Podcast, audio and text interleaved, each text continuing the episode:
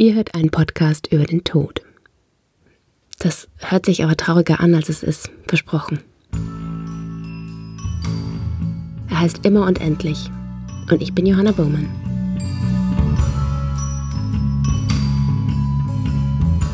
Ich empfinde den Tod nicht als einen Dieb, der mir das Leben wegnimmt, sondern eher als jemanden, der, als ein guter Freund, der mich an das Wesentliche erinnert. Das ist Johanna Wilke. Meine Namensvetterin ist 28 Jahre alt und arbeitet als Bestatterin und Sterbeamme in Hamburg. Ich habe Johanna getroffen, um mehr über ihre spannende Sichtweise auf den Tod und vor allem ihre Arbeit als Sterbeamme zu erfahren. Eigentlich wusste ich vor meinem Besuch bei Johanna nicht wirklich viel über Sterbeammen. Ich wusste, dass es private Ausbildungen gibt, so wie sie eben auch Johanna absolviert hat. Aber das war's auch schon.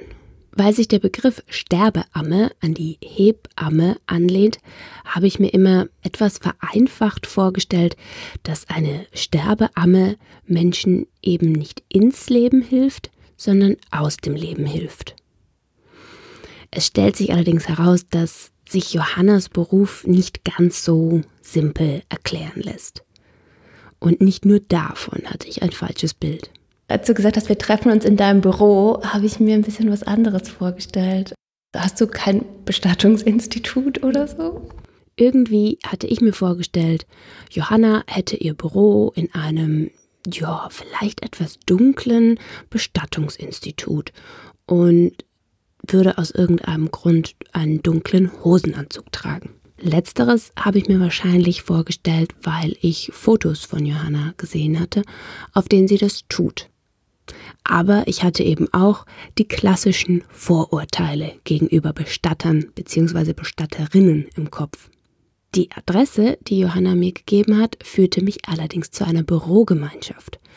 Und nachdem ich dreimal überprüft hatte, dass ich auch richtig bin, habe ich dann auch Johannas Name auf dem Klingelschild entdeckt. Ganz unscheinbar, neben einigen anderen. Johanna hat mir erst einmal erklärt, dass sie in Teilzeit in einem Bestattungsinstitut angestellt ist und in der übrigen Zeit arbeitet sie freiberuflich als Sterbebegleiterin oder Sterbeamme.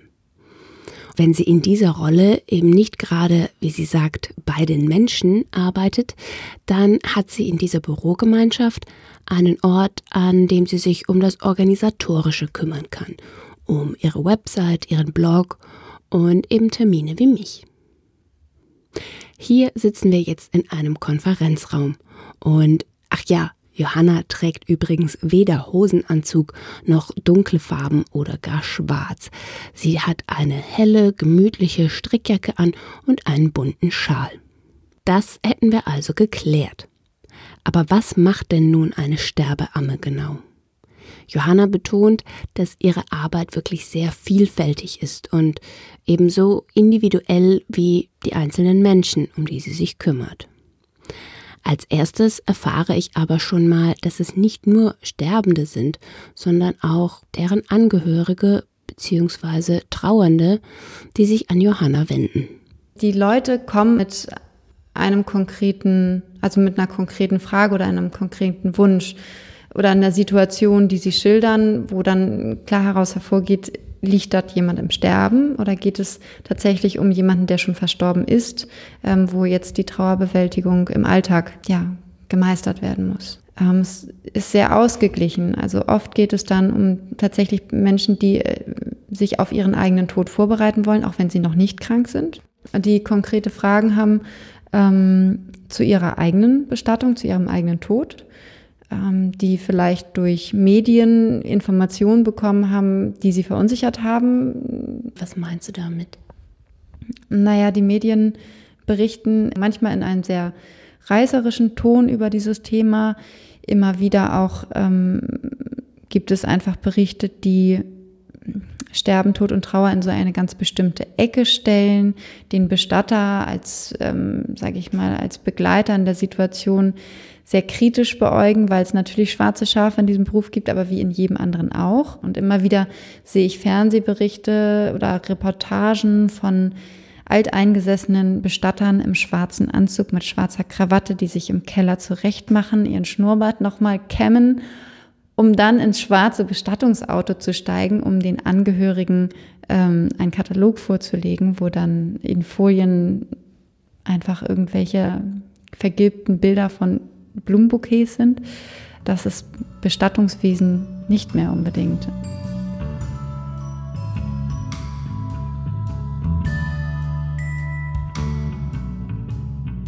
Neben den Begleitungen leistet Johanna sozusagen also auch Aufklärungsarbeit.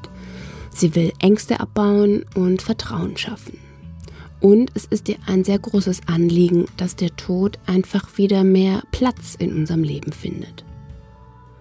Es geht nicht nur allein um den Sterbeprozess am Ende des Lebens, sondern ich glaube, es geht viel mehr darum, dass wir uns mitten im Leben Gedanken über das Sterben machen, damit ähm, man den Tod an sich oder das Sterben selbstbestimmter gestalten kann. Vor allem ärgert sich Johanna, dass da eher unbewusst noch mit umgegangen wird, mit dieser Endlichkeit. Also dass man immer äh, Redewendungen hat wie, naja, das mache ich beim nächsten Mal oder äh, mir fehlt das Geld oder die Zeit oder es gibt ja immer Gründe dafür, warum man Dinge nicht tut, die man eigentlich gerne tun würde. Und ich glaube, es geht ganz stark darum, ähm, bewusster mit dem Thema, ähm, wie möchte ich leben, umzugehen und gleichzeitig kann man damit bewusster umgehen, wenn man sich auch bewusst macht, dass wir wirklich sterben werden, alle so wie wir sind.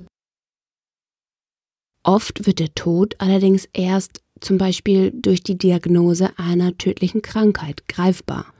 Und dann werden plötzlich ganz andere Dinge wichtig im Leben. Ich wollte von Johanna wissen, wie so eine Begleitung aussieht und was Menschen, die sich plötzlich in so einer ja, Extremsituation wiederfinden, durch den Kopf geht. Es sind die Dinge, die versäumt wurden, also die Dinge, die man im Leben nicht getan hat, wovor man vielleicht zu viel Angst hatte. Aber es geht nicht immer nur darum, was ist vielleicht im Leben nicht gut gelaufen, sondern es geht auch darum, Resümee zu ziehen und zu sagen, was liegt denn in der anderen Waagschale.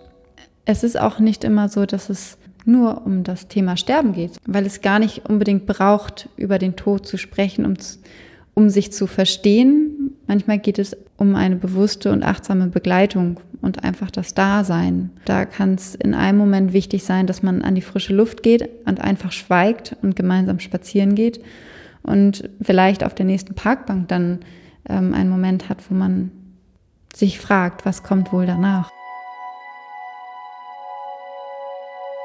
Im Sterbeprozess ähm, laufen auf ganz vielen unterschiedlichen Ebenen einfach sehr intensive Prozesse ab und da ist nicht immer nur der Tod ein Thema, sondern auch manchmal Dinge, die ganz viel mit dem Leben zu tun haben oder die ganz viel mit der alltäglichen Situation zu tun haben. Zum Beispiel? Ob es das Essen gibt, was, was man sich gewünscht hat oder ob das gut geschmeckt hat oder nicht oder ob es vielleicht doch nochmal den Gang zum Kiosk gibt, wo man sich eine Schachtel Zigaretten kaufen kann. Also es sind tatsächlich auch an der Stelle einfache Dinge, die wichtig sind. Wir alle werden sterben. Oder wie Johanna mit einem Lächeln sagt, das Leben ist für uns alle tödlich. Dennoch versuche ich mir vorzustellen, wie es ist, mit einer tödlichen Krankheit konfrontiert zu sein. Wie gehen Menschen damit um? Wie groß ist ihre Angst? Es ist wirklich unglaublich individuell. Ähm, natürlich ist eine ganz große Unbekannte da, weil man nicht weiß, was danach kommt. Wenn man auf eine Urlaubsreise bucht, weiß man in der Regel, wohin man mit dem Flugzeug fliegt und wo man ankommt und wie es dort ausschaut und ähm, was für ein Klima dort ist. Das weiß man natürlich im Sterben nicht. Auf der anderen Seite hilft es aber vielen, in so einem Moment äh, eine Bilderreise zu machen und eine Idee zu entwickeln, wie würde ich es denn schön finden, dass es auf der anderen Seite aussieht. Wie stelle ich mir den Ort vor, da wo ich dann ankomme? Glaube ich denn an einen Ort? Glaube ich daran, dass es ein danach gibt? Und es gibt ja auch Menschen, die das nicht glauben. Und das, was ich ganz ja wesentlich aus der Sterbearm-Ausbildung auch mitgenommen habe, ist die Tatsache, dass es immer eine 50-prozentige Chance dafür und eine 50-prozentige Chance dagegen gibt. Ich persönlich glaube, dass es einen danach gibt. Ich bin mir auch ziemlich sicher, dass ich da, wo ich dann ankommen werde, wenn ich gestorben bin, ähm, auch Menschen treffe, die mir wichtig sind. Und ich bin einfach ziemlich gespannt darauf, ob man das dann weiß, dass es dieses Leben hier gab.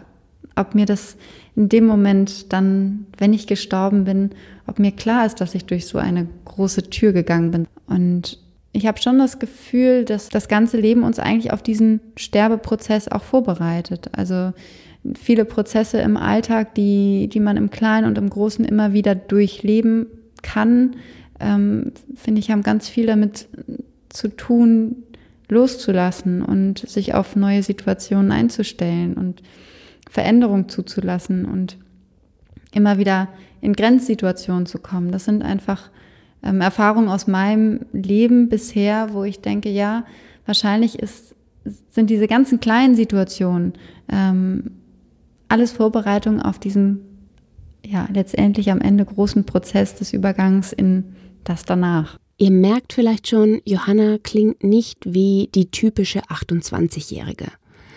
Und ich muss zugeben, dass es unter anderem ihr junges Alter war, das mich neugierig gemacht hat auf Johanna. Aber wenn man ihr dann gegenüber sitzt, dann ist das plötzlich völlig irrelevant, weil Johanna wirkt einfach sehr viel älter bzw. reifer. Also mein Alter wird ja, mein Alter wird an meinem biologischen Alter festgemacht.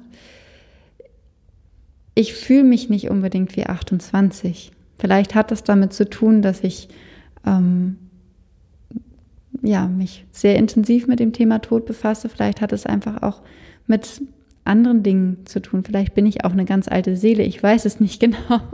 Ich stelle es mir trotzdem gar nicht so einfach vor, als junger Mensch jemanden zu begleiten, der im Sterben liegt und der tendenziell um einiges älter ist als man selbst. Johanna aber sagt, dass das für sie keine Schwierigkeit darstellt. Es ist vielleicht sogar eher das Gegenteil der Fall.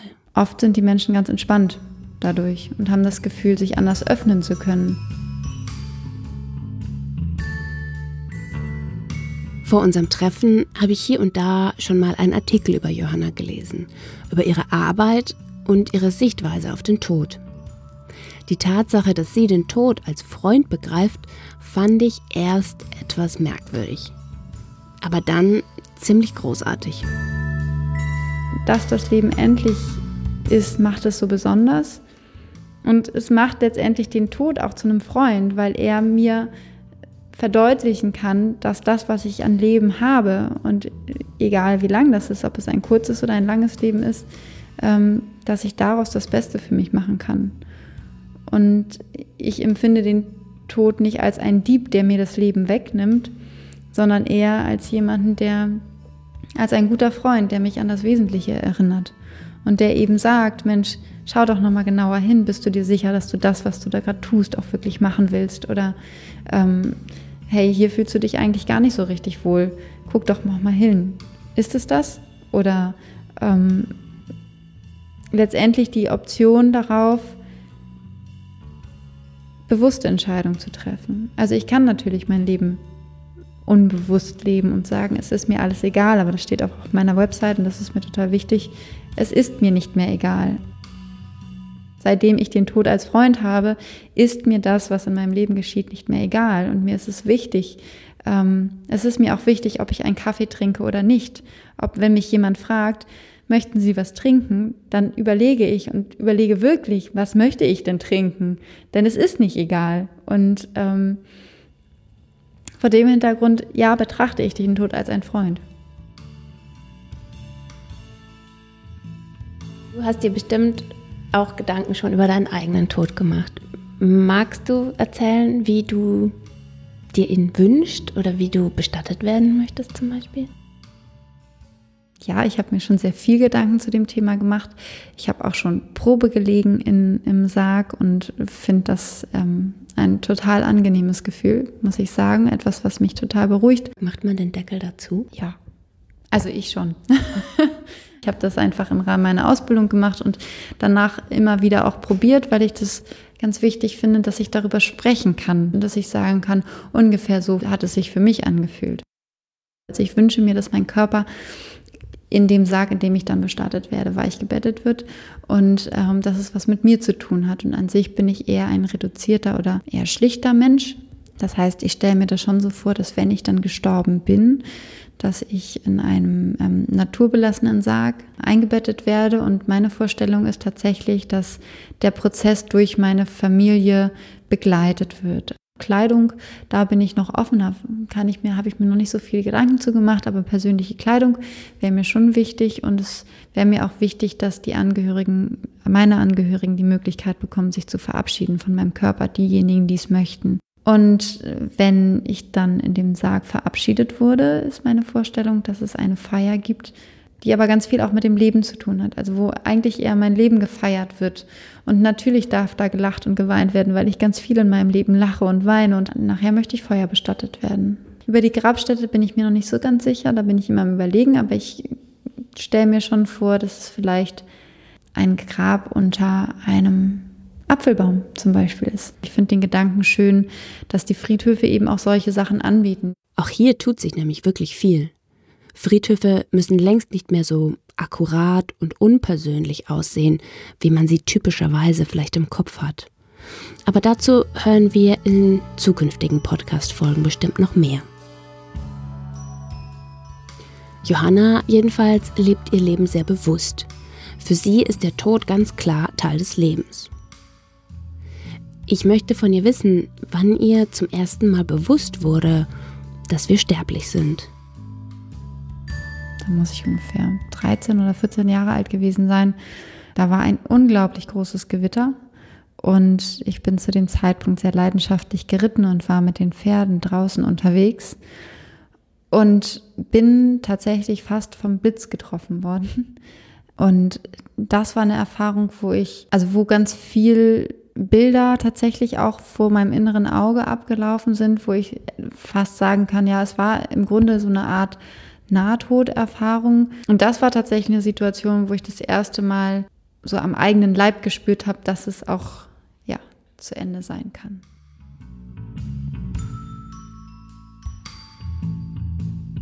Abschließend möchte ich auch von Johanna wissen, wie sie den Satz vervollständigen würde: Before I die, I want to. Und Johannas Antwort kommt da recht schnell. Bevor ich sterbe, würde ich gern einen Mehrgenerationenhof gründen, auf dem einfach viele verschiedene Lebensbereiche zusammenkommen. Ein Ort, wo alte und junge Menschen miteinander sind, wo Berufe ausgeübt werden, wo es aber auch so eine Art Rückzugsort gibt für Meditation und ähm, Besinnung, ja, wo, wo das Leben in seiner ganzen Fülle einfach da ist. Und es muss unbedingt ein Bestattungsinstitut geben.